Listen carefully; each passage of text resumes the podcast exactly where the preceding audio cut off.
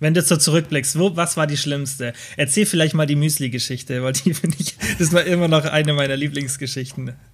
Du meinst Müsli mit äh, ähm, mit dem Fotoshooting, weil das genau. verdeutlicht das vielleicht. An die genau, an die Situation habe ich jetzt auch gerade gedacht. Das war nämlich sehr, sehr krass. Das war ein Fotoshooting mit dem Fotografen hatte ich schon mal ein Shooting und da war ich auch wirklich gut in Form. Kilians Brain Podcast. Hundertste Folge und ähm, ich weiß nicht, hast du gerade überhaupt gesehen, was ich noch gepostet habe auf Instagram? ja, gesehen, doch, dann hast, dann hast du nicht gesehen, dass ich es gerepostet habe. Das habe ich nicht gesehen. ähm, ja, habe ich, war jetzt ein bisschen kurzfristig, ich habe auch noch keine Fragen drin, aber ich weiß, dass es, was das Thema ist quasi. Ja, ja. okay. Ich habe mir ein paar Sachen aufgeschrieben und ich hatte es ja schon letztens gepostet vor einer Woche oder so. Und ähm, ja, wir machen so ein bisschen wie so ein Rückblick und so ein paar packen ein paar Geschichten von früher aus und ich habe ein paar gute Fragen dazu. Also es kamen ähm, ganz coole Fragen. Ähm, und was ich so als Einstieg ganz cool fand, so ein bisschen Rückblick auf 2020, weil es natürlich auch ein bisschen passt. Ähm, und da war die erste Frage, die, die ich schwierig finde, oder was heißt schwierig? An sich nicht, aber weil es so viel ist, was vermisst ihr? weil das ist, ey, da kann, kann, ich jetzt eine, kann ich jetzt eine Stunde erzählen. Also bei vielen wird es wahrscheinlich, äh, Sportbegeisterten wird es tatsächlich das Gym sein. Ich habe mhm. ja mein Home Gym, aber ich vermisse tatsächlich am meisten so irgendwie dieses, die sozialen Kontakte, die so ganz ohne drüber nachzudenken geklappt haben. Also sei das mhm. jetzt, man trifft sich einfach in der Gruppe und geht in die Stadt oder so, ohne dass man drüber nachdenken muss, okay, wie viele Personen dürfen wir jetzt sein oder wie auch immer. Und halt dieses äh, auch tatsächlich irgendwie der Gedanke an Festival, an Urlaub, an einfach, das, das fehlt mir, also dieses flexible, flexibel sein und die sozialen Kontakte, ja.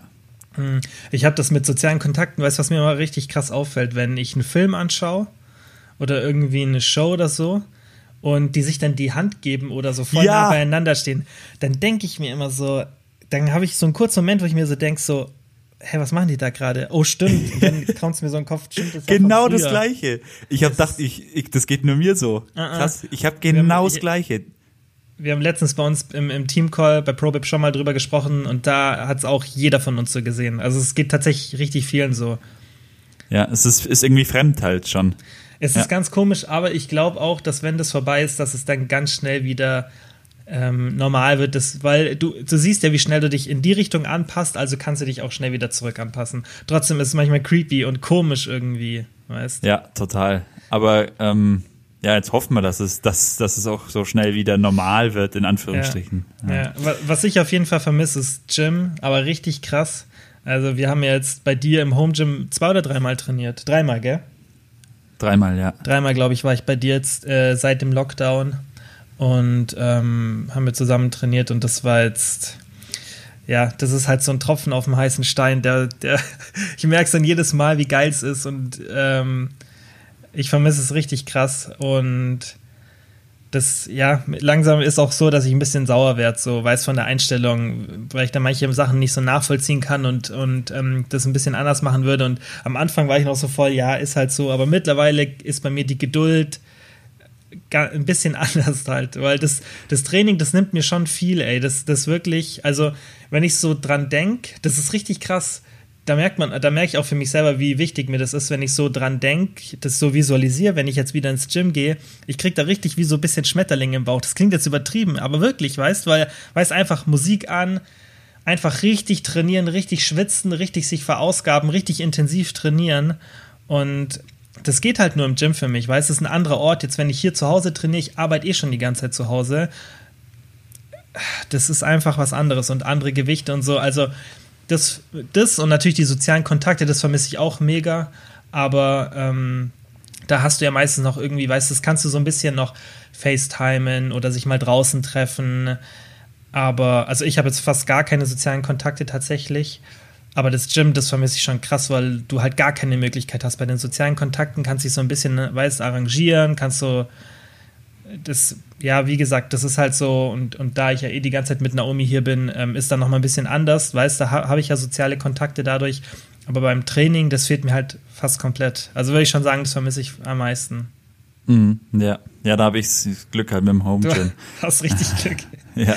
Ich beneide dich so, ey. Du hast mir letztes Mal gesagt, als wir trainiert haben, hast du ja gesagt, nimm doch einfach eine Langhantel mit und ein paar Gewichte. Und ich habe zu dir gesagt, boah, ey, von Kempten dann nach Stuttgart fahren und so. Und ich habe es ein bisschen bereut, dass ich es nicht gemacht habe, weil im Nachhinein habe ich mir so im, im, Internet angeschaut, was so Handeln kosten und die sind sowas von teuer. Ja, gerade jetzt, ja, also logisch. Ja, gerade jetzt 15 Kilo, zweimal 15 Kilo kosten so 120, 130, 140 Euro. Ja. Was will ich mit 15 Kilo? Ich jetzt weiß, mit 215 ja. Kilo. Kannst Seitheben machen. Mhm. Ja. Ja. ja, äh, das Angebot steht noch. Also, wenn du dich irgendwann mal wieder ins Allgäu verirren solltest, dann packst dir halt in deine Rückbank um und dann äh, Langhantel rein. Ja. ja. ja. Mir fehlt noch, also was mir noch fehlt, ist äh, tatsächlich so ein bisschen meine ähm, Struktur im Alltag durch geregelte Arbeitszeiten, weil ich das so gewohnt bin. Mhm. Bei dir ist es jetzt wahrscheinlich anders, da ändert sich nicht viel durch die Arbeit, also arbeitstechnisch. Gar nicht. Ähm, aber bei mir so dieses feste Arbeitszeiten haben, aufstehen, zur Arbeit fahren, Mittagspause wieder zur Arbeit fahren, dieses geregelte, das hat, das hilft mir persönlich immer so in meiner Produktivität. Mhm. Wobei wir da jetzt auch mittlerweile das Ganze ein bisschen strukturieren auf der Arbeit, aber ähm, das habe ich auch noch so ein bisschen gemerkt, so dieses irgendwie, ja, diese, diese Arbeit, geregelten Arbeitszeiten, die fehlen. Ja. Mhm. Was habt ihr gelernt das finde ich auch. Also, das finde ich schwierig. Was vermisst ihr? War leichter. Da war es eher schwierig, nicht so viel aufzuzählen. Und ich vermisse sicherlich noch mehr, als ich jetzt aufgezählt habe. Aber das war jetzt so das, was ich am meisten vermisst habe. Aber was habt ihr gelernt?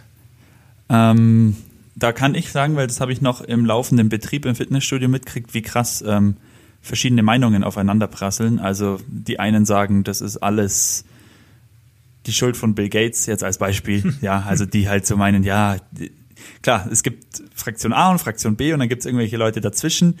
Und es ist eigentlich ähm, immer Diskussionsstoff und Diskussionsbedarf.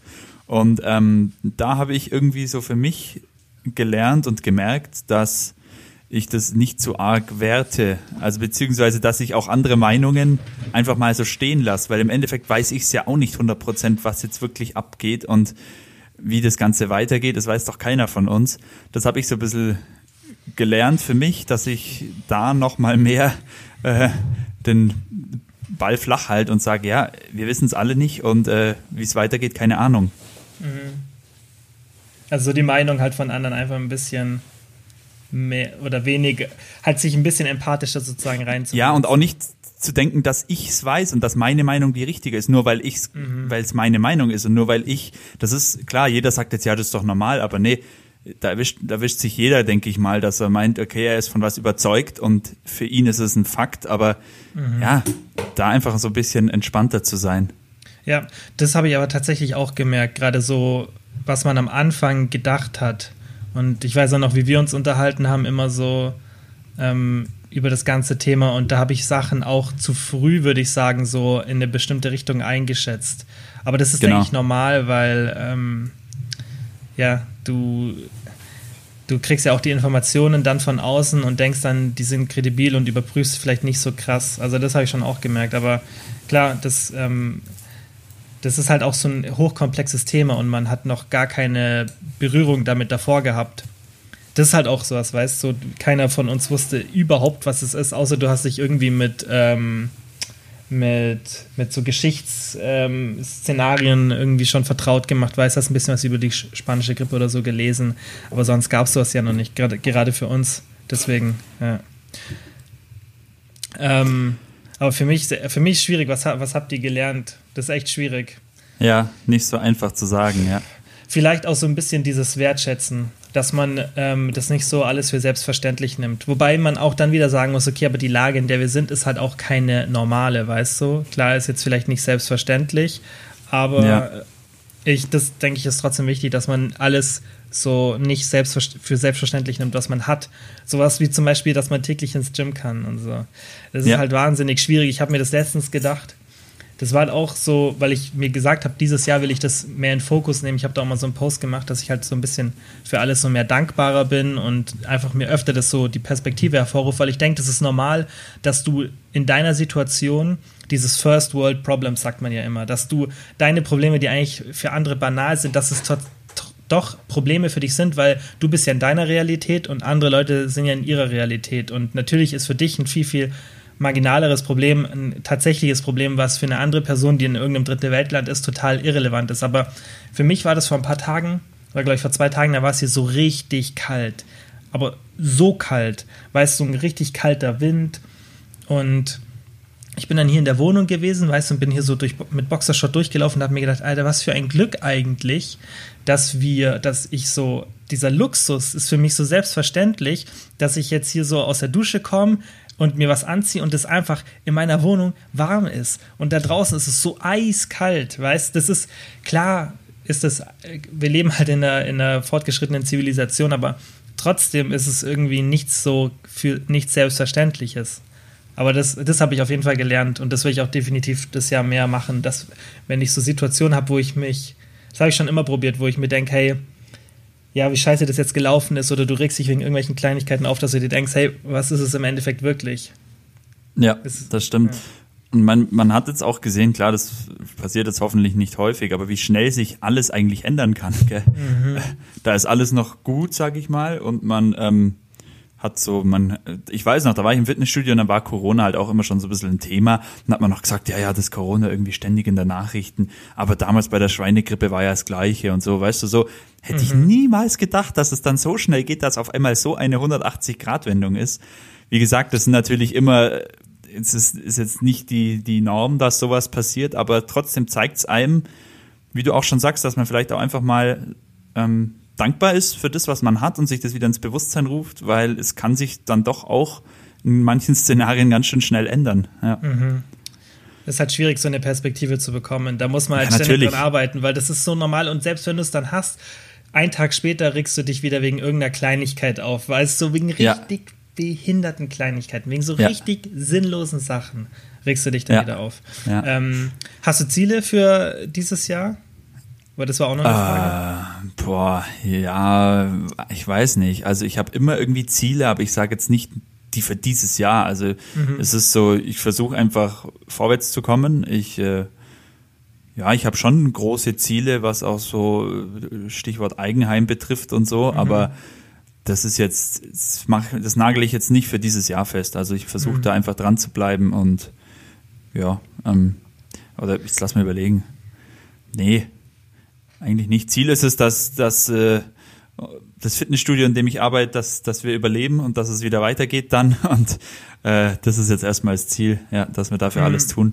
Ja. Ich habe dieses Jahr tatsächlich zum ersten Mal mir so einen, äh, so Plan gemacht. So. Ich habe das früher so immer so ein bisschen im Kopf gehabt, aber dieses Jahr habe ich zum ersten Mal tatsächlich also ich weiß eigentlich schon immer, was ich für so Ziele habe auf Monat, aber das ist ja auch nie so jahresgebunden, aber ich fand das mal ganz cool und ich teste es dieses Jahr mal, habe das dann so wirklich, habe es halt aufgeteilt in ähm, privat, das, was ich mit äh, Probabe mache, geschäftlich und der zweite Teil, was für mich ja auch so ein bisschen dazugehört zu Probabe, was nicht direkt abgrenzbar ist, ist so, was ich halt mit meiner Personal Brand mache, sozusagen, was ich auf Social Media mache, was ich hier im Podcast mache, so wie ich halt mein Wissen weitergebe. Und da habe ich mir tatsächlich zum ersten Mal Ziele gesetzt, ja, ich halt, ich habe ein Jahresziel gemacht und habe es dann runtergebrochen auf Quartale. So. Aber das wäre jetzt auch zu viel und ähm, das sind dann auch so ein paar Sachen, die ähm, gerade das geschäftlich, die ich jetzt auch äh, nicht jetzt so hier reinhauen kann, aber auf jeden Fall klar, das Ganze noch weiter zu, zu pushen, sich auch so wie, wie jetzt du bei deinem Fitnessstudio, ähm, dass ich ProBab noch ähm, weiterentwickle und besser mache und äh, privat natürlich auch einfach ein paar Sachen so in Bezug auf Beziehungen ähm, zu Freunden, Familie, meiner Freundin und so. Habe ich mir halt so ein paar Sachen überlegt, okay, was, könnt, was, was will ich besser machen und was ist so meine, mein Endgoal. Da habe ich es natürlich nicht runtergebrochen auf Quartalsziele, aber ich habe mir so halt so ein Jahresziel, so halt einfach so aufgeschrieben, was ich privat anders machen will dieses Jahr.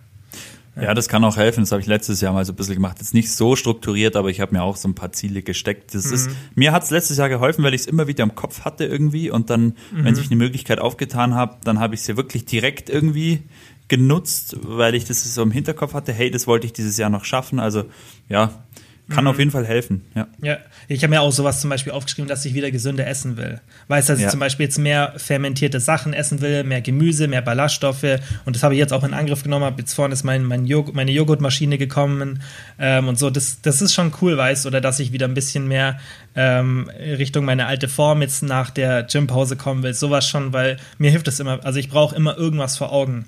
Ich tue mir ja. immer schwer, wenn ich so, ähm, wenn ich nicht weiß, wo ich hin muss bei einer bestimmten Sache. Also ich brauche sowas ja. immer. Aber normal habe ich das halt im Kopf, weißt so, aber diesmal habe ich es mir wirklich tatsächlich runtergeschrieben. Fand das eigentlich auch mal ganz interessant. Ja, okay. Dann äh, sind wir jetzt mal für den Rückblick-Part durch und kommen jetzt zum eigentlichen Thema. Ähm, das wird jetzt, glaube ich, ganz lustig, weil die Fragen dazu, ähm, wir haben ja schon mal so eine Folge aufgenommen, aber ähm, da gibt es, glaube ich, auch so viele Geschichten, die wir da beide erlebt haben und äh, schon durchhaben. Ich glaube, da könnten wir äh, fast einen eigenen Podcast dazu machen, obwohl wir noch so jung sind, aber da wir es beide schon so lang machen und auch schon so viel ausprobiert haben im Thema Ernährung und Training, das ist halt so, wenn du, wenn du jung bist und da auch nicht so richtig weißt, was du machen sollst. Das war auch ein bisschen so zum Vorteil dann in der Situation, weil dadurch, dass wir nicht sofort wussten, was wir machen sollen, haben wir, glaube ich, beide viel Scheiß ausprobiert und ähm, ich fange mal an mit der ersten Frage, die ihr gestellt habt. Und zwar, das kam ein paar Mal so in der, in der ähnlichen Formulierung. Was waren eure verrücktesten Diäten? Das kann man jetzt natürlich von mehreren Perspektiven sehen. Also man kann überlegen, okay, was war, vielleicht kann man beide Fragen beantworten, was war so die krasseste Diät, so von der Ausführung und was war so der, die verrückteste Ernährungsart während der Diät? Schieß mal, fang du mal an mit, was war die verrückteste Diät von der Intensität? Ähm, das war erstmal eigentlich die Diät, wo ich, äh, bei der ich viel zu wenig Kalorien gegessen habe, also solche Hardcore-Diäten. Allein dadurch, das ist ja schon verrückt, weil mhm. es ist irgendwann und eigentlich relativ schnell nach zwei, drei Wochen ein absoluter Kampf nur noch, weil der Körper das natürlich checkt, relativ bald und äh, mit all seinen Waffen, die er hat, versucht dagegen zu steuern. Ähm, ja, das war dann halt so extremer Verbrauch, jeden Tag joggen, jeden Tag Gym, ähm, ultra hartes Training und dann halt auf mein Gewicht und meine Größe, keine Ahnung, 1400, 1600 Kalorien oder so, also so, so wirklich verrücktes Zeug. Mhm. Ähm, das dann noch in Kombi, das habe ich noch auf die Spitze auf die Spitze getrieben, indem ich das kombiniert habe mit einer ketogenen Ernährung, also heißt halt ähm, eigentlich Kohlenhydrate streichen wenn dann nur in Form von Ballaststoffen oder ich sage jetzt mal 30 Gramm Netcarbs. Und ähm, das war dann schon echt crazy, wobei ich auf, mit Keto eigentlich ja immer ganz gut klargekommen bin. Für so was war die Diät? Das war, lass mich überlegen. Ich glaube, das habe ich ja mehrmals gemacht. Es waren mal Fotoshootings, ähm, die irgendwie spontan. Aber gib mal eine Situation wurden. raus. Gib mal eine Diät, wo du jetzt sagst, FIBO oder Fotoshooting, die wirklich die krasseste war. Wenn Boah. du so zurückblickst, wo, was war die schlimmste? Erzähl vielleicht mal die Müsli-Geschichte, weil die finde ich, das war immer noch eine meiner Lieblingsgeschichten. Du meinst Müsli mit äh, ähm, mit dem Fotoshooting, weil das genau. verdeutlicht das vielleicht. An die so genau, an die Situation habe ich jetzt auch gerade gedacht. Das war nämlich sehr, sehr krass. Das war ein Fotoshooting. Mit dem Fotografen hatte ich schon mal ein Shooting und da war ich auch wirklich gut in Form. Ähm, das waren aber, war aber eine meiner ersten Diäten damals zum ersten Termin. Da war ich noch irgendwie, da ging das noch besser, da war mein Körper noch nicht so geschädigt. Und dann wurde eben zweiter Termin ausgemacht und da wollte ich das halt dann toppen und habe dementsprechend auch die Kalorien niedrig gemacht und niedrig gehalten und auch eigentlich gar keine Refeeds, also wo ich nicht eingebaut, dass ich mal gezielt die Kalorien erhöhe, der Körper erholt sich, also wirklich schon Hardcore. Und ähm, es war halt, es war wirklich ganz, ganz schlimm. Also ich hatte teilweise so einen Hunger, dass ich mich nicht mehr kontrollieren konnte. Ich musste aus dem Haus gehen, ich musste irgendwie laufen gehen stundenlang, weil ich dann nichts zum Essen hab. Bin heimgekommen und dann ging das Spiel von vorne los, dass ich daheim war und mir dachte, ja fuck, Kühlschrank in der Nähe. Also es war ganz, ganz schlimm. Dann ähm, war es, glaube ich, so, dann war es, glaube ich, so, dass das Shooting abgesagt wurde sogar. Oder der Termin verschoben, ich weiß es gar nicht mehr. Und ich krieg die Nachricht auf mein Handy leg's Handy im selben Atemzug zur Seite, greif mir die größte Tupperbox, mach sie voll mit Müsli, Milch drauf ein Liter, hab mich ins Bett gesessen und dann ging, dann ging das Spiel los. Dann ging's in, im Stundentakt. Habe ich gegessen, gegessen, gegessen. crazy. Es ist also es ist wirklich auch eigentlich traurig, weil ich, es ging so weit, bis ich mich übergeben musste. Also ich habe mich Echt, da, ja, ich habe mich Krass. zweimal übergeben bei Binges. Das war einer eben davon, dass ich äh, kotzen musste, weil ich so viel gegessen hatte. Ist selber Ähm, rausgekommen oder musstest du dir echt einen Finger reinstecken? Nee, das, also das habe ich teilweise sogar versucht mit dem Finger, das kann ich aber nicht. Echt, also das kann ich zum Glück im Nachhinein, ich kann es einfach nicht. Ähm, es war wirklich so, dass mein Körper es von alleine machen musste. Ähm, und ja, das hat, das zeigt eigentlich, wie am Limit mein Körper und einfach ich oder ich allgemein war. Ja, wie viel auch du gegessen hast, weil ab so einer bestimmten Menge, wahrscheinlich irgendwo so bei 15 oder 10.000 Kalorien, kommst halt entweder vorne oder hinten raus. Der Körper kriegt Genau. das irgendwie weg. Das ist zu viel. Genau. Kennst du diesen Eric the Electric? Kennst du den Typ? Boah, Mhm. ich weiß nicht, ähm, ob das real ist oder ob er sich währenddessen auch tatsächlich übergibt oder so, aber der macht äh, teilweise so 50.000 Calorie Challenges, Ch Challenges und ja, ja, oder 100.000 au- in 48 Stunden und so. Ja, krass. Und der ist richtig dünn, weil der läuft Marathon oder macht ähm, oder macht so Fahrradsachen. Also für alle, die irgendwie Essprobleme haben, nicht das anschauen, weil das, ich finde Nee. das, ich verstehe auch nicht, wieso, wieso jemand eineinhalb Millionen äh, Abonnenten haben kann, weil das ist wirklich und Gibt's sich das, viele. ich habe auch die Kommentare durchgelesen, wo dann voll viele geschrieben haben, dass sie sich in der Diät anschauen. Ey, das ist das Schlimmste, was du machen kannst. Wenn du Binge-Probleme hast oder so, sowas anschauen oder allgemein weg von sowas. Ich finde sowas auch ultra unverantwortlich, sowas zu machen. So als mal Witz ist cool so, kann, jemand, kann man mal machen, aber ein Channel, wo du ständig sowas machst, ey, Machen viele Bodybuilder aber, gell? Also habe ich schon öfter gehört, dass Ja, sie ja. sich in Diäten, in den Endphasen solche Videos anschauen, mh, klar. um eben diese Vorfreude dann oder irgendwie, ich weiß nicht, das gibt, gibt denen wohl was in gemacht. dieser Situation. ich habe ja. das auch mal gemacht während meinen Diäten. Ja.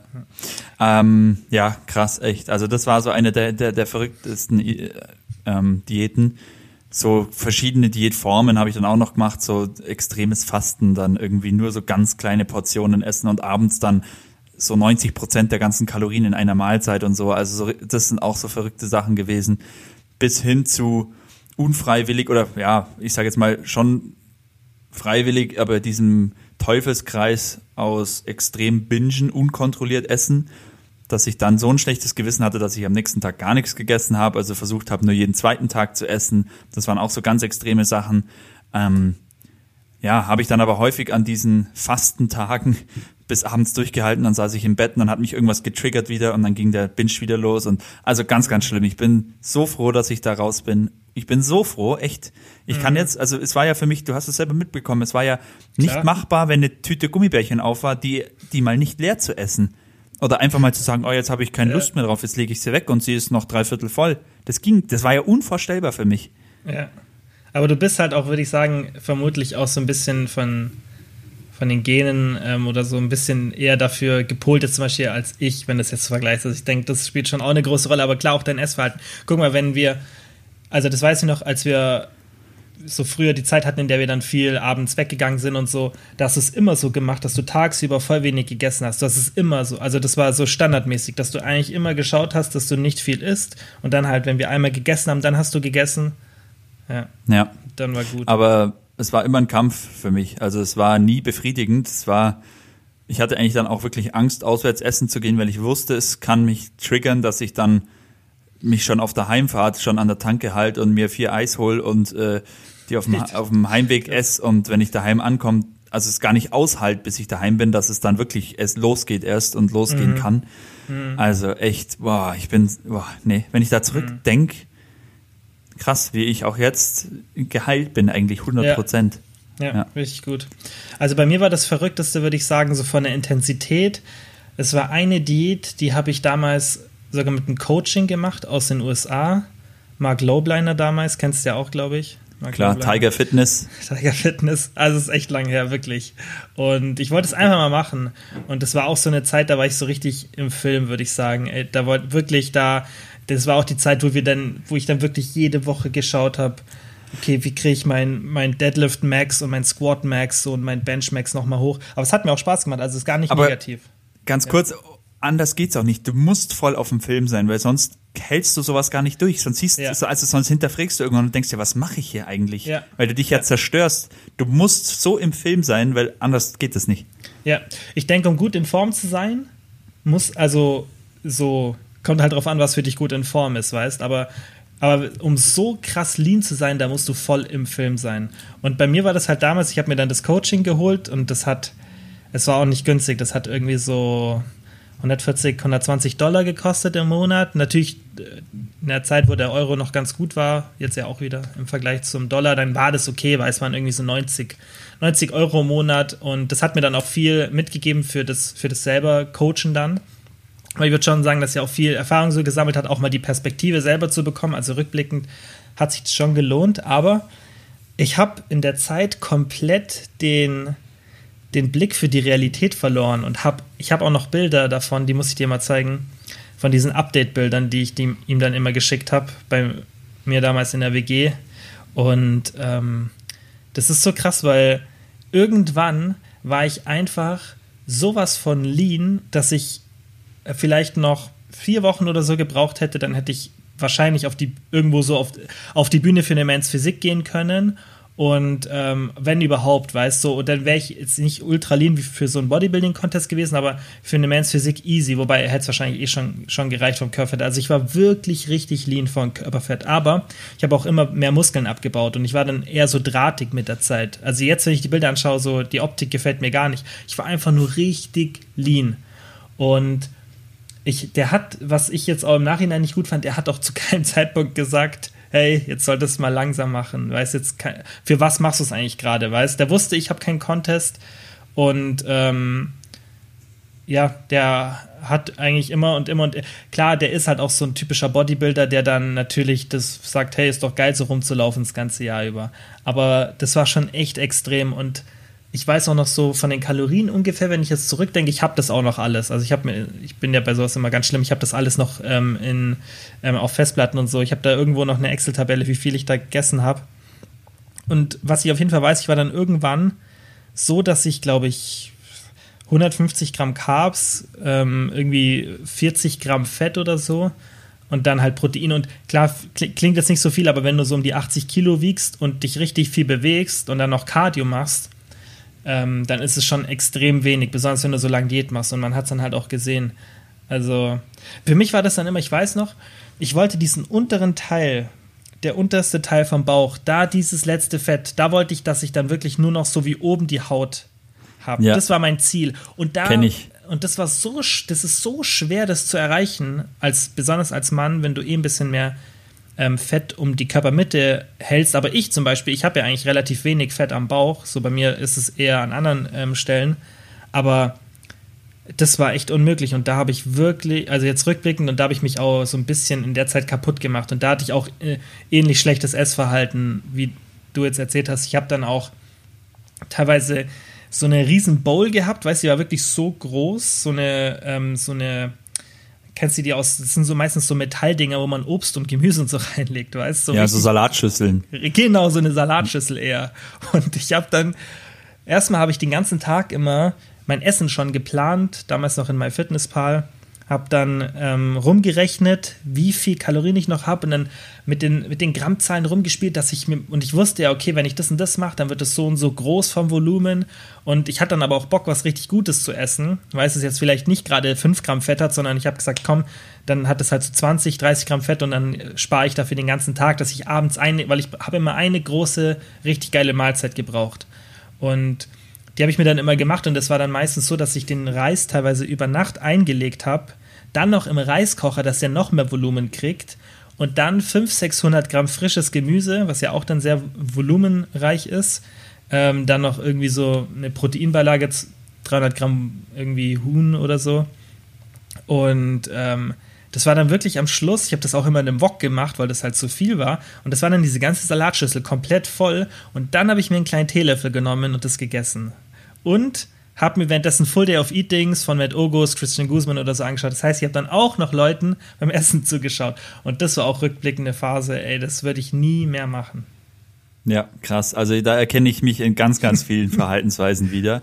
Ja. Auch dieses, dieses exzessive Planen, dieses im Bett liegen abends und schon den nächsten Tag planen irgendwie und umeinander schieben und schauen, okay, wie plane ich es am besten?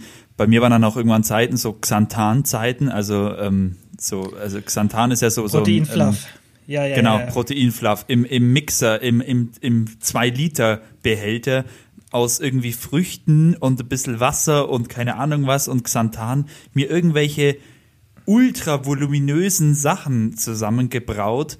Also, Ja. boah, krass, echt krass. Aber bei mir war auch, weil du gerade Matt August und so angesprochen hast, das war bei mir aber auch die Zeit, die haben sich halt auf den Wettkampf vorbereitet. Mhm. Heißt, da waren halt dann die Macros plus minus 5 Gramm war dann so die Range beim, beim Protein, dass sie sagen, okay, mein Ziel ist jetzt Beispiel 200, 205 oder 195 ist okay, alles andere ist schon mal quasi nicht geschafft.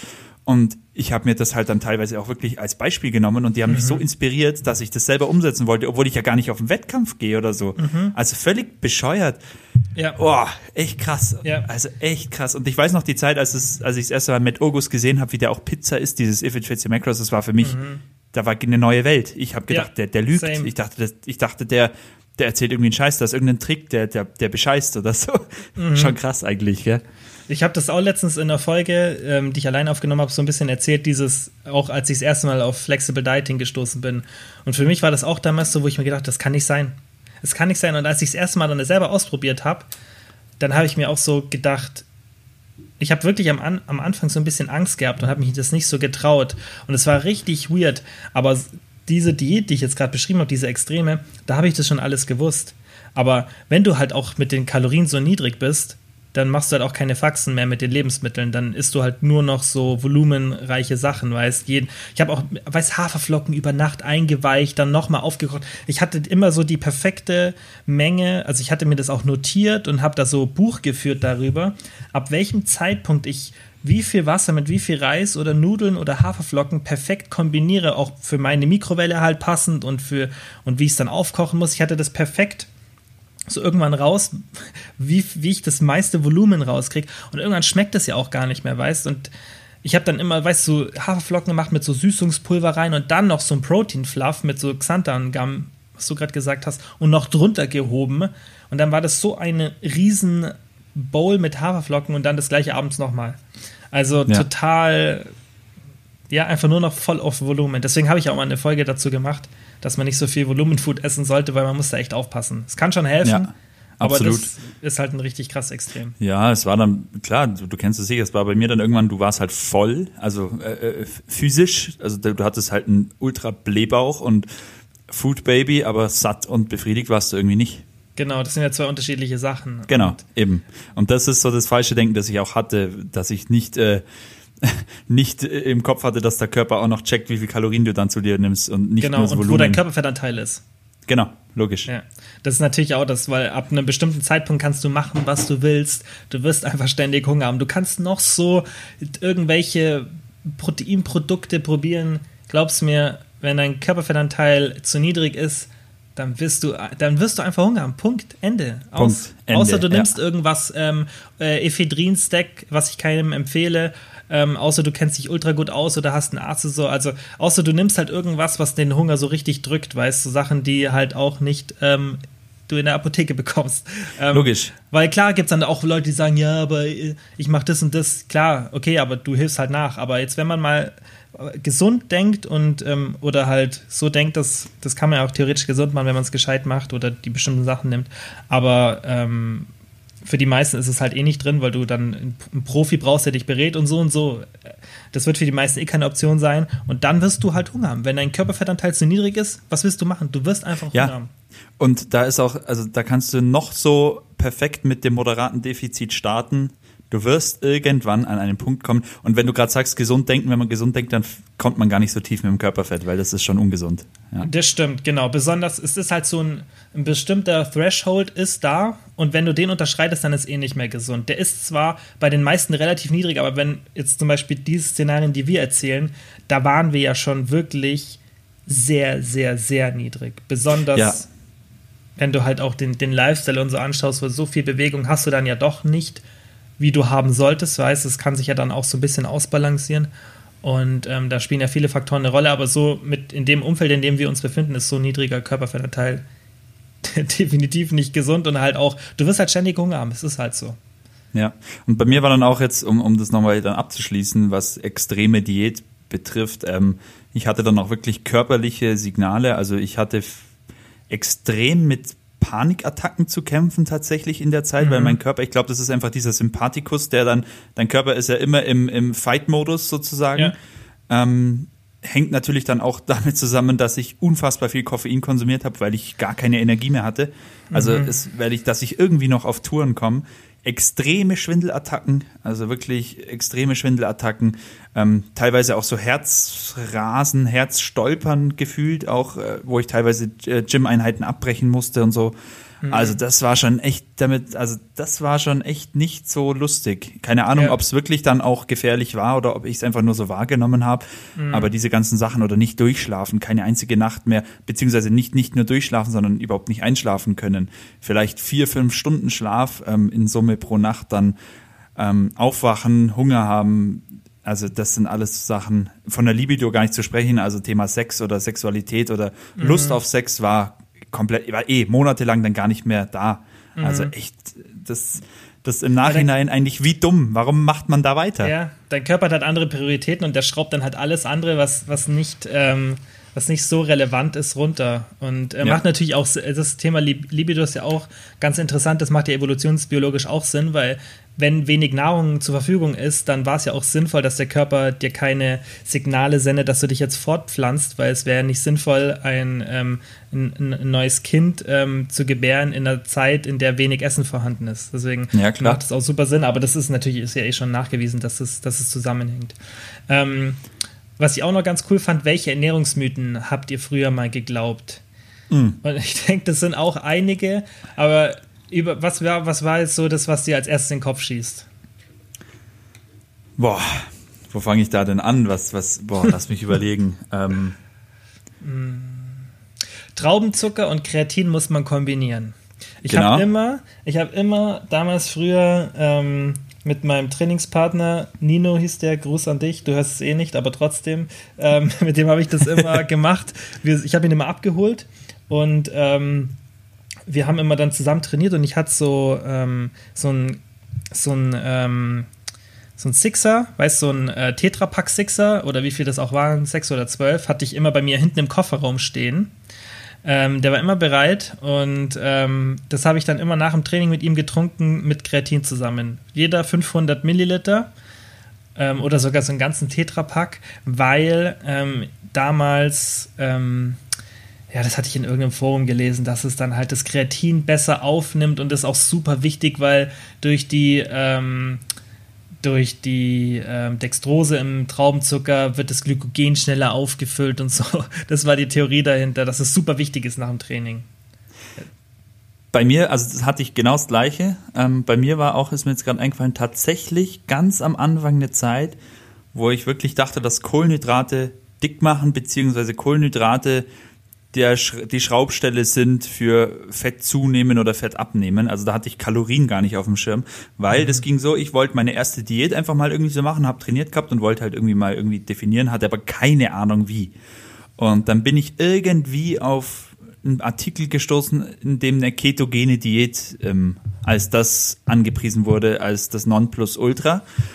Das habe ich dann angefangen, also Kalorienzählen überhaupt nichts gemacht in die Richtung, aber halt einfach Kohlenhydrate raus. Und dadurch, dass sich meine Lebensmittelauswahl dadurch schon so limitiert hat, war ich einfach in einem Kaloriendefizit dadurch und habe auch wirklich gut abgenommen. Und das hat dann nochmal verfestigt in meinem Kopf, dass Kohlenhydrate dick machen.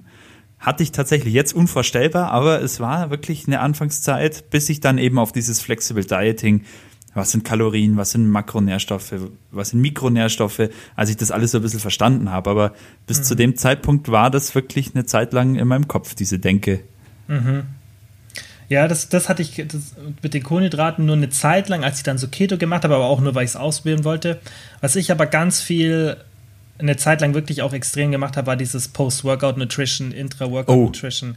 Ja. Also ich habe teilweise während dem Training, äh, das war auch die Zeit, in der wir uns dann so, als wir uns kennengelernt haben, ein bisschen abgehangen sind und auch zusammen trainiert haben, da habe ich dann auch teilweise während dem Training BCAs und so getrunken. Ähm, ja. Ich habe die mir damals extra aus den USA bestellt, auch damals von Mark Lobliner, Tiger Fitness, weil der angeblich, haben alle YouTuber amerikanischen gesagt, der hat die krassesten und das war wirklich lecker. Also das war wirklich, so vom Geschmack her war das nice im Training, aber es ist halt voll sinnlos. Und ähm, was heißt sinnlos? Du brauchst es halt nicht. Und ähm, das war was, was ich definitiv zu extrem gemacht habe. Ich habe auch ähm, teilweise die Shakes mit ins Studio genommen und habe die direkt nach dem Training getrunken. Und ich hatte halt so eine Phase, da habe ich wirklich, da habe ich jedes Training musste ich diesen Intra-Workout-Shake trinken. Ich hatte immer einen Shake mit BCAs, also ich hatte immer so mein, mein Trinken während dem Training waren BCAs. Hatte ich auch. Ich habe es sogar so gemacht, dass ich eine riesen Wasserflasche hatte und die habe ich immer über den Tag schlückchenweise getrunken, damit ich über den ganzen Tag versorgt mhm. bin. Und dieses Post-Workout-Shake, das hatte ich auch lange Zeit. Der war immer ein Muss in der Trainingstasche, weil dann konnte man direkt im Gym noch nach dem Training in der Umkleide den mit Wasser füllen, shaken und trinken, weil man hat ja nur 20 Minuten Zeit, Anabolic Window oder so, ich glaube 20 Minuten war es damals immer. Ähm, und das waren noch richtig eklige Shakes mit Maltodextrin, mit oh, ja. Unmengen an Eiweiß, mit dann noch BCAAs dazu und Glutamin noch rein und brutal. Also. Hast du mal so Weight Gainer probiert? Safe, oder? Klar. Auf irgendwie vermisse ich so ein bisschen, wenn ich jetzt dran zurückdenke, irgendwie das.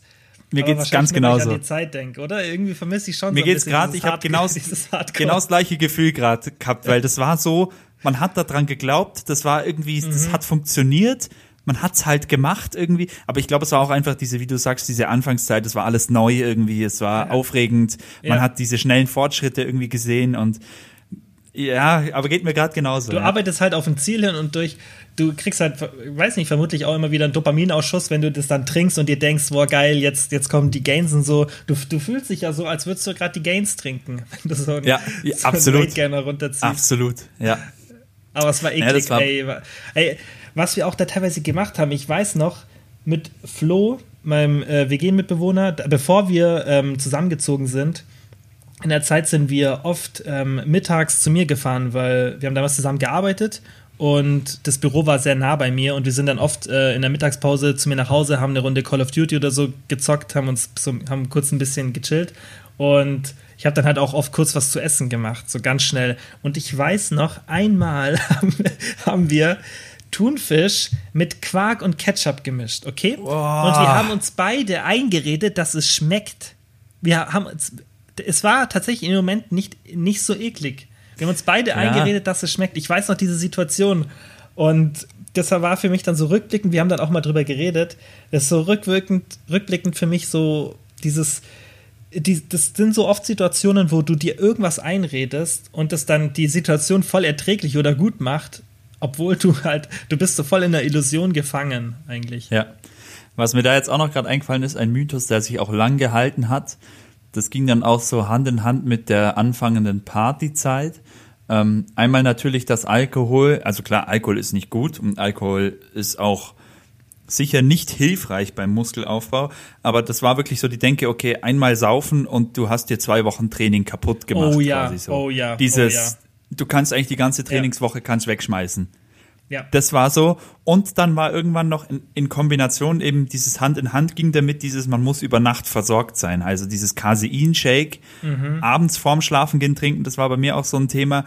Weil der Körper hat ja acht Stunden nichts und gerade mhm. mit dem Saufen, wenn du dann Casein trinkst noch, dann sind wir immer raus aus dem Club, hatten einen Caseinbeutel hinten im Kofferraum drin mit dem Shaker, haben die Casein-Shakes geäxt sind dann wieder zurück in den Club rein, weil dann sind wir versorgt und dann ist es nicht ganz so schlimm und so. Also aber Quark und so, das habe ich auch immer vorm Schlafen gemacht. Quark halt, weil das natürlich viel auch äh, viel ähm, langsam verdauliches Protein ist. Wobei, genau. theoretisch, wenn man sich jetzt sogar die Studien anschaut, ist diese Mahlzeit, die letzte Proteinmahlzeit, die wichtigste. Die ist wichtiger ja. als die theoretisch als die Post-Workout-Mahlzeit, weil du meistens dann schon was gegessen hast. Aber genau. ähm, es ist halt jetzt nicht unbedingt notwendig und du könntest auch einfach abends das Proteinreiches essen.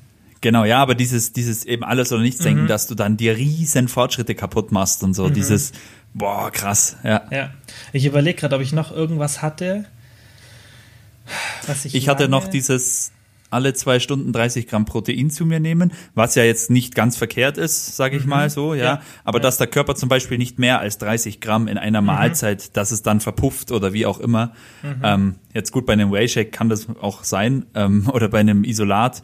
Aber dieses, ähm, das habe ich nicht gecheckt. Und ich habe mir dann auch teilweise wirklich einen Wecker gestellt, hatte meine Shakes dabei und habe halt alle zwei Stunden, was wahrscheinlich gar nicht, also ist ja nicht so verkehrt. Nee, aber es war halt Stunden auch. Halt ein bisschen kurz. Ja, und es war halt aber auch dieses Denken, wenn ich es nicht mache, dann verschenke ich Riesenpotenzial. Mhm. Das ist, glaube ich, auch das, was ich dann, ähm, was auch so ein Ernährungsmythos war, das würde ich auch sehen, dass dieses, du musst es jetzt, du musst halt immer konst, also jeder Tag zählt sozusagen. Klar, es ist auch schon wichtig, da beständig zu sein, aber das war schon extrem, dass wirklich auch das ultra schlimm war dann. Ja, ultra schlimm, genau. wenn Ja. du es dann nicht gemacht hast. Aber ich habe, boah, ich habe sicherlich noch mehr, auch mehr, oh, Kreatin. Kreatinsupplemente, da habe ich auch vielen Mythen geglaubt und auch viel Zeit verschwendet ähm, beim Recherchieren und so. Da waren damals äh, Alkalin hieß das eine, das kennst Ach, du sicher. ja, ja, mit Backpulver, ja, ja. Das sah aber, weißt du, es war so ein geiles Marketing. Die hatten so eine lilane Dose und dann noch so, das war einfach, weißt du, so richtig dynamisch. Das sah so richtig, das hat man einfach geglaubt und dann so, dann geht es dir eh immer zu langsam mit den Fortschritten und dann denkst du dir so, boah, geil, jetzt hole ich mir da was ähm, und dann geht, das ist nochmal ein besseres Kreatin und dann schreiben die auch irgendwas und nimm irgendeine total gefakte Case Study, die sie selber gemacht haben, wo sie dann zeigen, ja, und dann sieht es auch noch alles relativ ähm, kompetent aus. Das hat, da habe ich wirklich auch viel Geld verschwendet und ähm, viel Zeit in so Kreatin rumprobieren. Also Krealkalin habe ich probiert. Das, war das überhaupt Krealkalin? Doch, doch, es hieß Krealkalin. Krealkalin, ich. ja, das war das, wo einfach ja, ja. nur so Genau. ein Puffer für das. Und jetzt, das lustig ist, weißt du, dann zehn Jahre oder 20 Jahre später, nachdem es tausende Kreatinsorten gab, ist immer noch die Nummer 1 Kreatinsorte einfach Monohydrat, weil es einfach Genau. simpel. Ja. Ähm, Das war, ging es dir auch so? Also das war bei mir so, dass ich die, diesen Schritt, ich nehme jetzt Kreatin, der war, also anfangs war Kreatin so, boah, krass, der nimmt Kreatin. So war das bei mir echt. Also da hat, keine Ahnung, das war so, der, erstmal, der nimmt Eiweißshakes, war schon, also ganz am Anfang, wirklich, wo ich ganz, ganz jung war. Das war krass. Ähm, weil auch meine Eltern damals, glaube ich, irgendwie, die hatten sich halt überhaupt nicht ausgekannt und jetzt nimmt er diese Pulver Oh und Gott. weißt du so. ja, ja, ja. ja. Ähm, und dann dieser Schritt Kreatin zu nehmen, das war für mich, ich habe mich fast gefühlt wie ein gedopter Athlet, muss ich ehrlich sagen. Ja, das war für mich so krass, weil du hast irgendwelche Leute gesehen und dann hieß es, die waren krass. Und dann hieß es, ja, aber der nimmt Kreatin. Also tatsächlich, das ist jetzt eher so ein Meme oder ein Scherz. Ja, ja, aber das stimmt. war damals, Jetzt, war das sagst, echt so. stimmt. Ja, Ja, dieses, der der, nimmt nimmt Kreatin. Kreatin. Ja, Ja. stimmt. Tatsächlich, jetzt wo du das sagst, das, habe, das ist wahrscheinlich was, was so durch die Szene gegangen ist. Stimmt, dieses der nimmt Kreatin war dann wie so eine Entschuldigung. Ja. Ähm, stimmt, Eigentlich aber das, to total verrückt. das ist eh krass, oder? Wie sich dieses Bild von Proteinshakes verändert hat. Jetzt ist es was, was für so Aktivität steht und, und Vitalität und so, Gesundheit weißt, und- halt ja, ja. total in eine andere Richtung gebrandet. Und Ja. früher war das dieses Hardcore, äh, was sind, wie du sagst, was sind das für Pulver, obwohl es eigentlich einfach nur ein Nahrungsmittel ist, wo einfach das Wasser entzogen wurde. Ja. Aber früher war das total sketchy. Und da war das so, wenn man Proteinshakes getrunken hat, gerade so für die ältere Generation, so total ja. crazy. Ja, ja, der, der nimmt Shakes, der nimmt Shakes, so. Ja, ja, der, das ist eine, das ist so ein Junkie, der nimmt, der nimmt Shakes. Verrückt, kommt, echt. Aber weißt du, es kommt Kap- halt auch ja. da, das kommt halt auch davon, dass diese Bodybuilding-Szene, die das früher dann halt gestartet hat, ähm, also ich kenne das noch aus meinem alten Hardcore-Studio, in dem ich so meine erste intensive Trainingszeit hatte. Das waren dann halt auch die, die dann zu diesem Bild geführt haben, wo dann, wo du sagen kannst, okay, nicht zu Unrecht. Ja. Weil, also in meinem alten Studio, da waren von den Ü30, Ü40, die waren alle auf Stoff. Alle durch die Bank. Oder waren es irgendwann mal in ihrem Leben. Aber ähm, die haben halt dieses typische Klischee dann vertreten. Und das waren halt auch die, da waren ja auch, guck mal, die ganzen großen Marken, ähm, die gerade die Supplement-Marken, das waren ja diese typischen Bodybuilding-Marken, Allstars, Weider und so weiter. Das war, hat, war ein ganz anderes, das Branding und so, das drumherum war einfach ganz anders. Natürlich. Und wie wurde bei diesen ganzen Marken beworben? Da war der wettkampfreife Ja. Hardcore auf Stoff Bodybuilder, Ja. der noch geflext hat mit, der nur aus Adern bestand und Streifen und hat damit dann ein Proteinpulver beworben. Ja. Und natürlich der Laie, der das sieht, denkt sich, der kombiniert dann ganz einfach, boah, Proteinpulver, dann sieht man so aus. Dann sind natürlich, dann ist da, dieses Pulver ist dann das, das Schlimmste und das Doping. ja. Was auch noch eine Frage war, also ich habe noch ein paar andere, aber ähm, die ist, denke ich, noch ähm, ganz interessant zu hören. Wie habt ihr euren Sport-Lifestyle, also ich würde sagen Fitness-Lifestyle, weil es ja nicht nur Sport, mit dem Privatleben und der Arbeit verbunden? Und das war, also für mich war das am Anfang echt ein Struggle, würde ich schon sagen. Das war echt schwierig. Und ähm, da habe ich da habe ich auch gemerkt, wie wichtig mir das Ganze ist, weil ich da echt, also ich habe da echt teilweise wirklich ähm, so drauf geschissen, was da andere Leute von mir gedacht haben. Ich habe teilweise in der Schule dann, so in, was das letzte Jahr Schule, da habe ich dann wirklich auch diese, diese krass eiweißreichen Mahlzeiten gehabt, weil ich habe mir wirklich so ein, ähm, so ein Semmel mitgenommen, wo dann ultra viel Ei und Putenwurst und so drauf war und das war mir so egal. Ähm, wenn da irgendjemand was Dummes gesagt hat, so einen dummen Witz gemacht hat. Das war mir so egal, wenn mir das so wichtig war. Ja, bei mir das Gleiche. Es war, man war so überzeugt und auch ähm, so im, im, im Film dann Im auch wieder Film. auf dem Film. Das ist ja gar nicht negativ. Also nee. man ist halt so, so in diesem YouTube, man hat irgendwelche Vorbilder, man hat irgendwie, man lebt den Lifestyle einfach. Ja. Und äh, war bei mir genauso. Dann, dann fühlst du, dann fühlst du dich sogar cool irgendwie, wenn du deine Tupperbox auspackst und da das Essen in dich reinschaufelst, weil du bist halt der, der macht's so ja. irgendwie. Ja. Äh, ich habe es auch immer zum Arbeiten mitgenommen, so eine, weißt so ja. halt mein eigenes Essen, Tupperdose und so. Ja. Ähm, aber was ich tatsächlich immer ein bisschen am Anfang gestruggelt habe, als ich jünger war, äh, zu Hause so mit dem Abendessen und so, das dann mit mir selber zu vereinbaren, weißt dann, wo ich mir gesagt, das war auch für mich so echt, da, damals, das war einfach in der Zeit, wo ich auch noch nicht so dieses Flexible Dieting gekannt habe. Und dann dachte ich mir immer so, toll, jetzt eine Mahlzeit, die scheiße ist sozusagen für meine Fortschritte. Aber meine genau. Mama hat auch richtig viel mitgemacht. Irgendwann habe, also wirklich, die hat meine Keto-Diäten und alles mitgemacht. Krass. Immer eine, ja, bei, wirklich. Bei mir auch, ähm, bis es irgendwann so weit war, dass ich nur noch selber kochen sollte, mhm. musste. Also es war dann auch irgendwann so, ich habe dann einfach, meine Mutter hat irgendwann gar nicht mehr für mich mitgekocht. Ich habe dann irgendwann einfach nur noch selber gekocht. Aber war die Frage, war die jetzt nicht aufs Training bezogen, war die auf Ernährung bezogen oder aufs Training? Auf alles. Auf, auf alles, alles, den ja. ganzen Lifestyle halt. Ja, ja, okay, ja.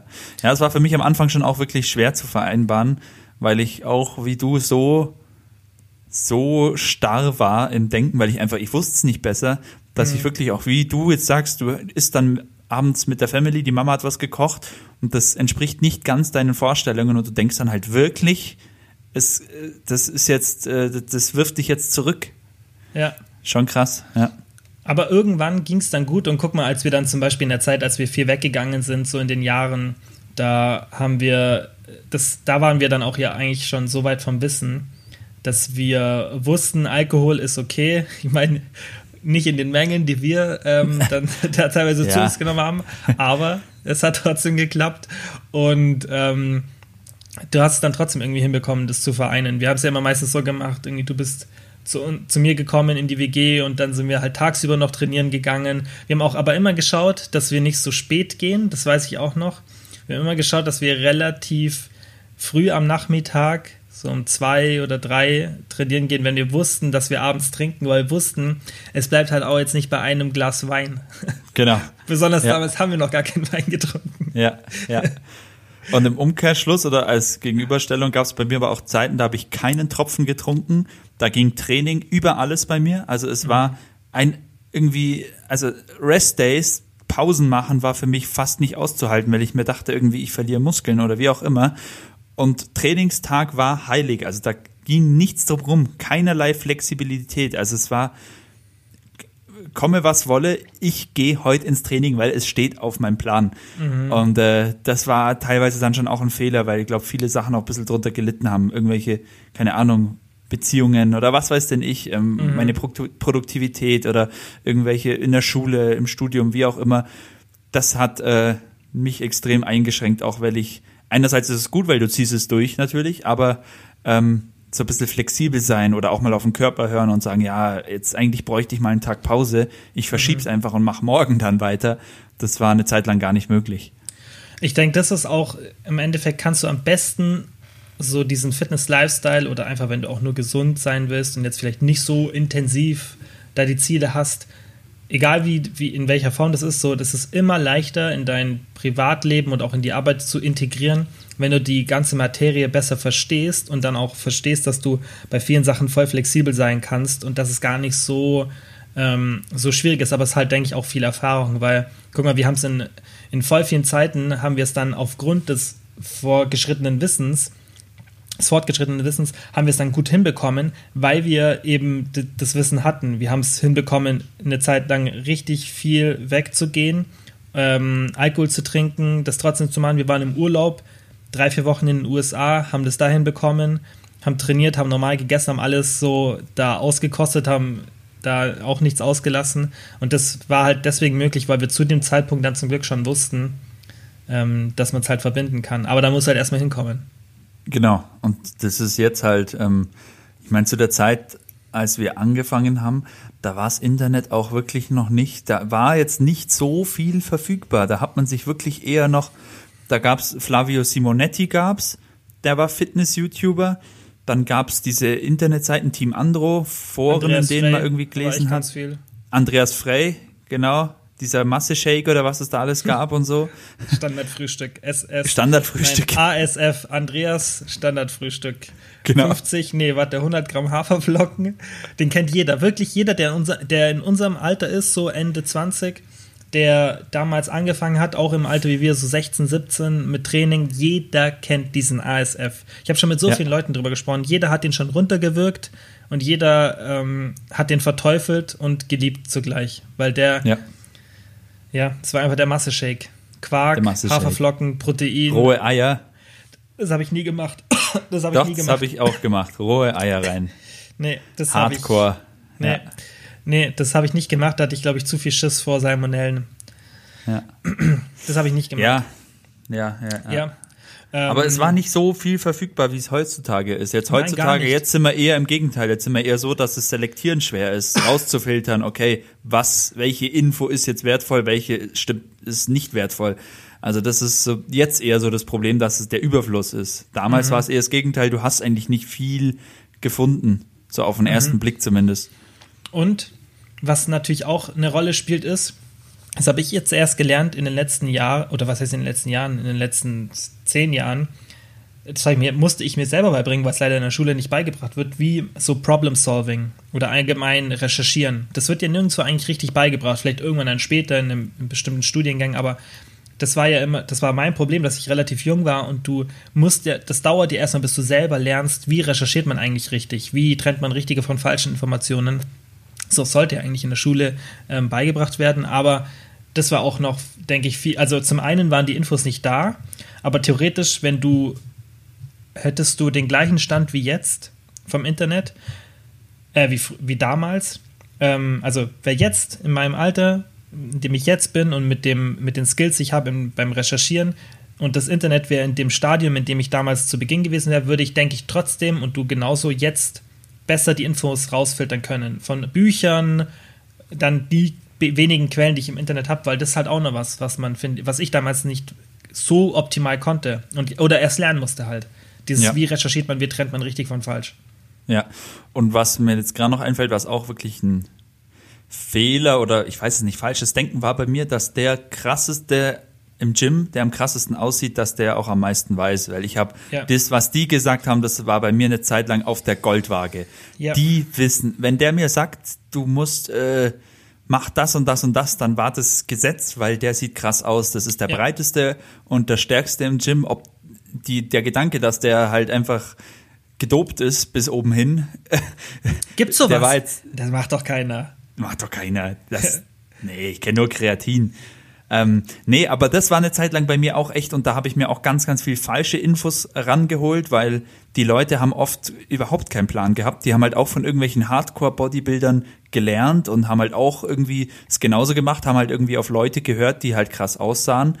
Und da habe ich teilweise auch Infos bekommen und die auch lang umgesetzt und geglaubt, die halt irgendwie total falsch waren. Ja. Same, same. Ich weiß noch, dass ich so oft in der Man's Health nach irgendeinem richtigen Workout gesucht habe. Ich hatte die dann früher, ich habe die tatsächlich abonniert gehabt und jetzt rückblickend, äh, was sie da teilweise, ich meine, die machen es glaube ich immer noch. Also das ist ja wirklich nicht, jetzt würde ich mal sagen, wissenschaftlich der Ansatz, den die haben. Das ist halt viel mit catchy und ähm, ja, jetzt vielleicht nicht so wissenschaftlich basiert, aber ich habe halt dann immer nach den Workouts gesucht, die irgendeiner von den Athleten, die die dann da drin hatten oder Personal Trainern, der richtig krass aussah. Und klar, ist ja logisch, dass du dich eher an dem orientierst. Aber jetzt rückwirkend, wenn ich, wenn ich die Bilder sehen würde, würde ich was sagen, würde ich wahrscheinlich sagen, okay, ähm, der hilft da vermutlich ein bisschen nach. Ähm, oder hat einfach eine gute Genetik, kann ja auch mal sein, muss man ja nicht immer ähm, Ja, auf das zurückführen. Aber das habe ich schon auch krass gemerkt und ich habe das auch immer, weiß dann gesucht, so im Internet gesucht, Trainingspläne. Damals war es noch Ja. ähm, Rob Lipset zum Beispiel, da habe ich immer geschaut, weil der war ja auch damals so ein bisschen ähm, bekannter und habe halt immer versucht, so an, an die Pläne von den Leuten zu kommen. Und Ja. ähm, genau Ja. der so aussah, wie ich aussehen wollte. Also ich habe mir nie zum Beispiel einen Trainingsplan von Kai Green oder so geholt. Ich habe immer so geschaut, wie willst du aussehen? Und dann habe ich immer versucht, so wie der zu trainieren. Aber ich habe dann auch relativ schnell gemerkt, weil ich dann auch schon ein bisschen Wissen hatte, wie viel Müll da dann teilweise in den Trainingsplänen drin ist. So. Ja, stimmt, das, da erinnere ich mich auch gerade, wie schwer es eigentlich war, irgendwie einen Trainingsplan oder Übungsanleitungen zu bekommen. Ich hatte dann Ultra einmal, glaube ich, einen. YouTube-Kanal, das war irgendwie ein ehemaliger deutscher Meister im Bodybuilding, der hatte so ein paar YouTube-Videos und da habe ich mir dann, glaube ich, irgendwie meinen ersten Trainingsplan so zusammengeschustert. Mhm. Ähm, aber wichtig war es, man hat sich damit befasst, man hat es einfach mal gemacht, weil das ist das Schöne am Training. Klar, man kann vieles optimieren, aber einfach mal machen, solange Mhm. du dich nicht völlig kaputt trainierst, ist schon mal kein schlechter Anfang. So, Gar nicht. Du lernst dann, du lernst dann mit der Zeit. du lernst auch, was funktioniert. Ich habe so viel ähm, darum probiert und ich habe mir dann auch immer die Bücher aus den USA bestellt, zum Beispiel das Hatfield, damals HST. Das war so ein System, das ultra logisch klang, weil der hat das so auf Zellebene angeschaut und das war, weiß ich auch so, das war mein erster so Kontakt, gerade in Bezug auf Training und Ernährung, wo ich mir wirklich so, wo, wo mich das Wissenschaftliche, der Part auch voll interessiert hat, wo ich mir gedacht habe, okay, der, der, der begründet das mal so ein bisschen und er hat das eigentlich wahnsinnig ähm, sinnvoll erklärt, was jetzt natürlich im Nachhinein ähm, vieles nicht gepasst hat, aber das ist auch, das Buch ist aus den 80ern oder so. Und da habe ich mir dann immer selber die Trainingspläne zusammengeschustert, aber selbst bei ihm im Buch war nicht so ein Sample-Trainingsplan, sondern er hat es eher so erklärt und dann musstest du dir das zusammen irgendwie so ein bisschen zusammenführen. Aber ich habe dann auch schon gemerkt, wie du halt sagst, durchs Ausprobieren, was funktioniert. Und da hatte ich dann zum Beispiel das HIT-System, das sagt dir ja sicherlich auch was, so diese KISS-Methode von Mike Manzer. Und da habe ich dann so 30 Minuten, 40 Minuten Workouts gemacht, die aber ultra intensiv waren und sehr schwer. Und da habe ich damals in der Zeit, wo ich so ein bisschen so versucht habe, so einen Weg zu finden, da habe ich die meisten Gains gemacht mit dem Training, mit diesem kurzen, intensiven Training. Und das ist ja auch das, was ich jetzt empfehlen würde. Wenn du halt so am Anfang bist, trainier richtig, trainier nicht so zwei Stunden, sondern zieh, mach einfach 40 Minuten und dann Vollgas und dann stärker werden und da lernst du dann schon viel durch Ausprobieren. Aber ich habe auch viel Müll ausprobiert. Ich habe wirklich auch richtig viel Müll ausprobiert. Ja, ich auch, ich auch. Besonders beim naja, Training. ja, es ist, Ja. man weiß es halt nicht besser am Anfang. Und Ist so, ist so. Das, man sammelt Erfahrungen und solange man dann nicht darauf sitzen bleibt und nicht weiterkommt, sondern auch offen ist oder beziehungsweise sich weiterentwickeln will und neue Erfahrungen sammelt und dann irgendwann kommt man da schon an den Punkt, wo man sagt, okay, ja, jetzt fühle ich mich eigentlich soweit ganz gut aufgestellt. Ich, das, was ich mache, hat Hand und Fuß. Ich sehe Fortschritte Ja. und hab Spaß dran. Das ist natürlich immer noch das Wichtige. Dann ist doch, Ja. ist doch alles in Ordnung. Ja, okay, du musst jetzt eh gleich los, oder? Ja, ein bisschen hätte ich noch. Ich weiß ja nicht, wie lang, wie lang wir planen, ist die hundertste, die darf ein bisschen länger sein. Ja, jetzt sind wir bei einer Stunde. Ähm, Ja. Ich schaue mal, ob, ob äh, jetzt noch mal ein paar. Ich habe noch ein, zwei Fragen, wobei ähm, die habe ich nur so als Backup notiert, weil die eine mir gar nicht so gut gefällt, ähm, weil das so was ist, was ich jetzt nicht so passend finde. Ähm, ich muss gerade mal schauen. Ja, okay, das habe ich ja vorhin schon gesagt. Habt ihr schon mal ein, in ein Coaching investiert, das ein kompletter Fail war? Also kompletter Fail, nein. Ich hatte einmal danach ähm, ein Coaching bei einem, ähm, auch ein sehr bekannter so, ähm, der macht auch viel Contest-Vorbereitungen aus den USA und der war ultra unzuverlässig. Der hat dann teilweise nicht geantwortet und so. Also das war schon so ein bisschen Fail, aber der hat dann auch das Geld und so ganz vielen Leuten zurückerstattet. Also da war, da gab es so eine Facebook-Gruppe von seinen Kunden und da war irgendwas dann. Das war so das eine, aber sonst eigentlich nicht. Und du hast ja, glaube ich, außer dich jetzt von, von Uki und mir so coachen lassen, eigentlich von niemandem mal coachen lassen, oder? Nee, genau. Also ich habe mich nie coachen lassen. Außer einmal eben die oder zweimal, also die, die, die FIBO. längste Zeit war mit dem Uki damals Ja. für die FIBO-Vorbereitung, weil da war ich auch noch so voll im Film. Also das war einfach, Ja. da hatte ich Spaß dran und da habe ich auch meine Bestform erreicht. Aber ansonsten habe ich einfach mich selber gecoacht, quasi probiert, Ja. geschaut und ähm, ja, aber ich habe jetzt, ich habe jetzt tatsächlich nie bezahlt dafür. Ja, hätte ich aber wahrscheinlich schon, wenn ich irgendwie damals so eine gute Möglichkeit bekommen hätte. Ich weiß es nicht, aber habe ich jetzt tatsächlich nie gemacht, ja. Ja, was jetzt hier halt auch noch aufkommt, ist so crazy Diäten. Ähm, ja, also ich glaube, da haben jetzt so fast alle, alle Sachen erzählt. Es ist halt auch, es ist halt schwierig dann, das du müsstest halt wirklich intensiv drüber nachdenken, weil wirklich so viel war. Bei mir, wie gesagt, so ein paar Sachen stechen so raus. Ich habe also ich habe wirklich viel versucht, auch in Ernährungsformen von extremem Fasten über ketogene Diät, sogar teilweise mal irgendwie vegan versucht oder mal nur Früchte ein paar Tage gegessen, also total mhm. wirres Zeug. Am Ende bin ich halt immer wieder dann auf auf das Resultat gekommen, dass halt die Kalorien entscheiden. Mhm. Also so, das ist immer äh, Kalorienbilanz ist King und ähm, alles andere klar kann man ausprobieren, schauen, wie geht's mir damit, ähm, wie müde bin ich, wie energiegeladen bin ich, vielleicht so ein bisschen Mahlzeiten-Timing auch, aber ja, ähm, ich müsste auch wirklich drüber, ich habe vieles versucht, wie gesagt, aber im Endeffekt, wie gesagt, kommt man dann immer wieder auf die Erkenntnis, ja. dass es nicht die Wundermethode gibt. Ja, bei mir ist halt Keto, also Keto würde ich auch sagen, ist eine der crazy Sachen, weil auch wenn es heute so normal ist, wobei der Trend auch wieder, finde ich, so ein bisschen nachgelassen hat, ähm, ist halt das Ding bei Keto, das ist schon so extrem, weil du dich halt, die, ganze Lebensmittel- und Restaurantindustrie ist halt nicht darauf ausgelegt. Und das war damals deswegen schon crazy, weil ich habe das auch lang durchgezogen, ich habe es zweimal durchgezogen. Einmal, als ich relativ jung war und dann nochmal, als ich ein bisschen älter war. Und als ich ein bisschen älter war, da, da wusste ich schon viel Bescheid, da wollte ich es einfach mal, glaube ich, für mich selber austesten. Aber das ist halt so nervig, weil es so, da, damals wenn du dann unterwegs bist, du musst dann immer irgendwas mitnehmen und du musst immer, ich weiß noch, du hast auch beim, du hast auch eine Zeit lang gemacht, so in der Zeit, als wir viel weggegangen sind und da sind wir dann ja oft dann ähm, am Tag davor oder danach dann vietnamesisch essen gegangen und du musst dann voll oft so den Reis wegbestellen, mehr Gemüse und dann noch extra irgendwie nochmal eine Proteinbeilage dazu, dass du halt satt wirst ist schon cool, weil, also ich habe es auch bei mir schon gemerkt und bei dir hat es, glaube ich, auch ganz gut funktioniert. Ich fand es schon cool und ich, mein Hunger war auch gut und ich habe auch vom, vom Fettverlust hat halt super geklappt, weil ich das Defizit gut eingehalten habe und weil du am Anfang halt richtig viel Wasser verlierst. Genau. Das ist schon cool. Aber, also ich habe es ja wirklich auch wirklich lang durchgezogen, aber da waren dann irgendwann auch so Sachen, dass ich nicht, dass der Pump im Training so ein bisschen gefehlt hat irgendwie. Das war bei mir so, dass ich irgendwie nicht so das, diesen richtigen Pump bekommen habe, der ja auch wirklich ein schönes Gefühl ist so im Training, mhm. ähm, dass Stimmt, ich Krämpfe hatte teilweise, also ich habe da auch irgendwas falsch gemacht, ich hatte irgendwo einen Mineralmangel, würde ich mal sagen. Ähm, dann, was war denn bei mir noch? Lass mal überlegen. Ja, diese, genau, irgendwann ging es dann auch so weit, dass ich auch auf Keto dann angefangen habe zu bingen. Und eigentlich war das ja so meine Hoffnung, dass ich diese Binges irgendwie in Griff, in Griff äh, bekomme.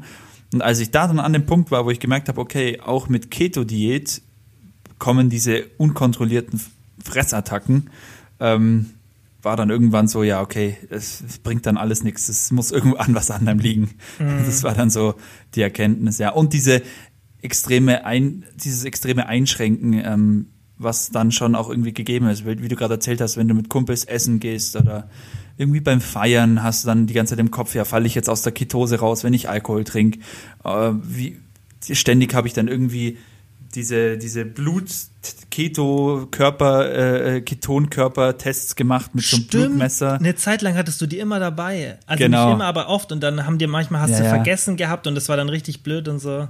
Ja, also auch da wieder, alles, was dann einschränkt, war für mich auch hm. eine Zeit lang vielleicht machbar, aber im Endeffekt ging es nach hinten los dann, weil ich ja. mich reingesteigert habe, gestresst habe und dann irgendwie so unterbewusst auch unzufrieden damit war. Ja. Hm.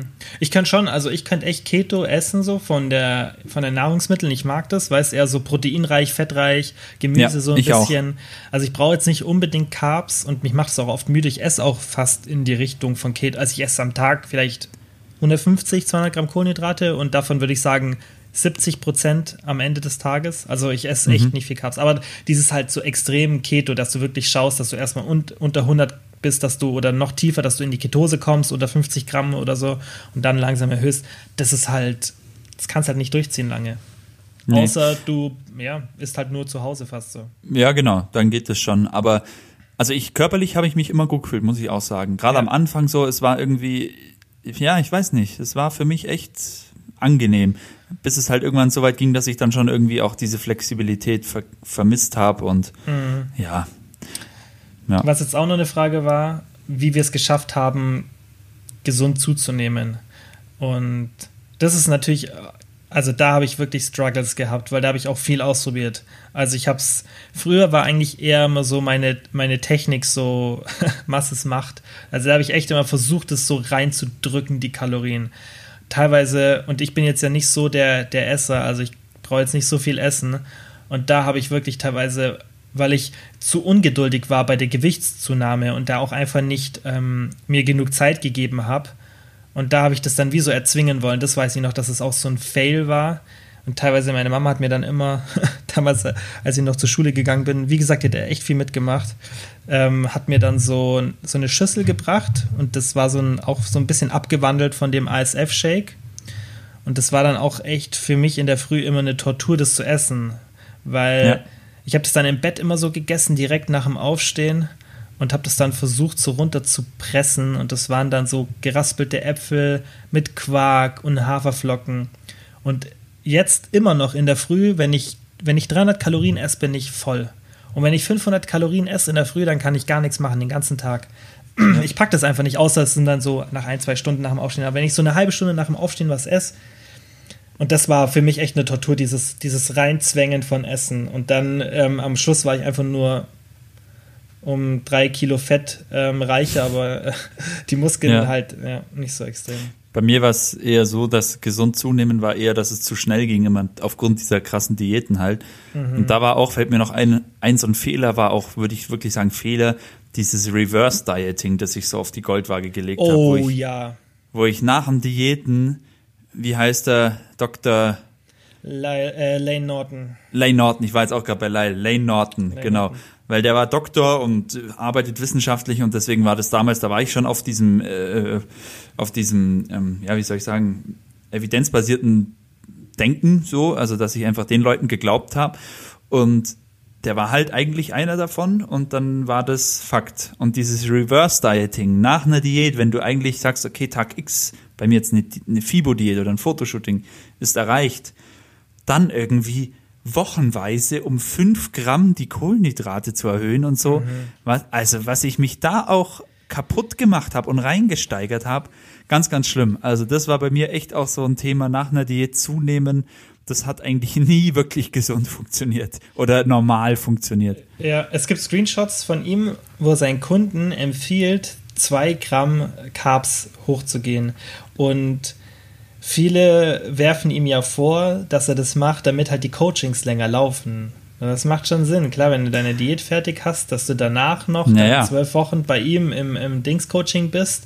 Ähm, an sich, er hat ja auch viel, bei vielen Themen ähm, hat er auch recht, weißt und ähm, das ist halt manchmal, hast du halt irgendwo ein Thema, wo du so fest davon überzeugt bist, aber vermutlich ist es halt doch nicht so. Was halt das Coole war beim Reverse Dieting, war, dass du tatsächlich halt die Form nach der Diät richtig gut hältst und du hast dann natürlich, du hast dann aber du Zeit bist weiterhin geile Form. Ja klar, aber im Endeffekt ist es fast noch anstrengender als die eigentliche Diät, weil ja, das Ziel ist weg. Boah. Also es ist eigentlich emotional und so ist es nicht richtig toll. Richtig schwierig. Also Reverse Dieting war richtig schwierig und du hast halt noch eine gute Form, weil du langsam wieder mehr isst, ohne dass du direkt wieder Wasser ziehst und so, weißt du, du hast halt diese, diese line Form und du wirst halt prall. Das ist aber eher, als, also eine Reverse-Side ist, viel, finde ich, eher so eine Diät, die du beendest und dann, als würdest du dich auf ein Fotoshooting vorbereiten, sodass du sagst, ja. hey, ich gehe auf Nummer sicher, ich bin immer noch im Kaloriendefizit und ähm, mach das halt Stück für Stück. Und ich habe das ja auch, also Reverse Diet habe ich immer am Ende der Diät gemacht. Immer. Als ich meine eigenen Diäten so gemacht habe, immer. Das war Standard. Ja. Reverse ja. Diet, klar. Nochmal eine Diät am Ende der Diät machen. Ich, ich meine, jetzt, wenn ich eine Diät beende, empfehle ich ja auch immer, hey, Diet Break sozusagen, also auch nicht direkt auf äh, Kalorienbedarf ähm, gehen, aber halt einfach Kalorienbedarf minus 10, 15 Prozent, um diese temporären Stoffwechselanpassungen zu kompensieren und dann ist gut, weißt du, und dann kannst du den nächsten Sprung machen. Aber halt Reverse Diet mit diesen 10 Gramm Kohlenhydraten hoch, 2 Gramm Fett. Boah. Crazy. Allein, allein dieser, dieser Act, allein dieser Act, das so genau auch zu tracken alles, weil du, wenn du um 10 Gramm Carbs hochgehen musst, dann musst du ja alles genau abwiegen, aufs Gramm genau. Und das, allein das geht ja schon gar nicht. Also allein die Angaben auf den Packungen hinten drauf, Verpackungen sind ja schon nicht 100% mit ab, also sind ja mit Abweichungen und so. Also eigentlich was für ein Stress man sich gemacht hat für sowas. Sinnloses. Ich sage jetzt nicht sinnlos, aber für sowas Extremes. Doch, ja, schon ein bisschen sinnlos. Überflüssig eher halt. Und Überflüssig, ja. Es hieß auch immer, du sollst halb so lange die Reverse Diet machen, wie du die Diät machst. Stimmt, ja. Und das ist schon krass. Weißt Krass. du? Überleg mal, du machst dann so, du machst einen halben, ähm, ja, du machst irgendwie ein, ein halbes Jahr oder so, fünf Monate oder so Diät und dann sollst du noch mal zwei, drei Monate, ähm, geht ja, Ja, nicht. geht nicht. Nee. So crazy. Aber naja, auch eine Erfahrung, die man gemacht hat. Ja, auf jeden Fall mehrmals, zu oft. Also Reverse Dieting. Ich Ja. hab's, also ich würde, ich habe das echt locker drei, vier Mal nach einer Diät gemacht. Zwei, drei. Ich zwei, habe es einmal. Ich glaube, ich habe es nur einmal Einmal. wirklich auch durchgezogen. Ich habe dann immer gefailt. Ich habe es nicht gepackt. Okay. Nee, ich habe es tatsächlich immer durchgezogen. Aber dann halt, wenn ich in den Aufbau gegangen bin, habe ich es dann immer zu extrem gemacht. Ich bin immer zu viel in Überschuss gegangen, habe immer zu sehr gedacht, weiß, dass ich jetzt richtig so 500 Kalorien drauf ähm, auf meinen Bedarf draufrechnen muss.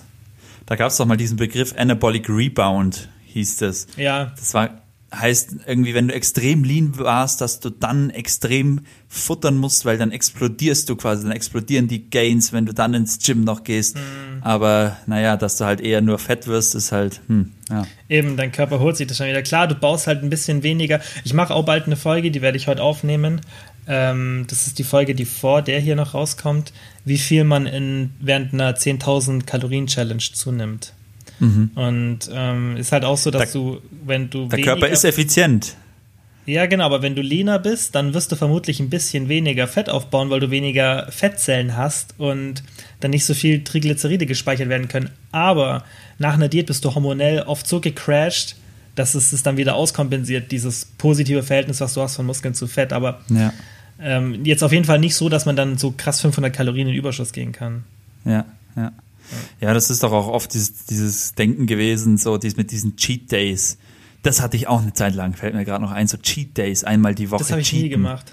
Das habe ich eine Zeit lang mal gemacht, weil ich Mhm. da irgendwie eine Meinung mal oder mal gehört habe, ja, der Körper kann das gar nicht verwerten.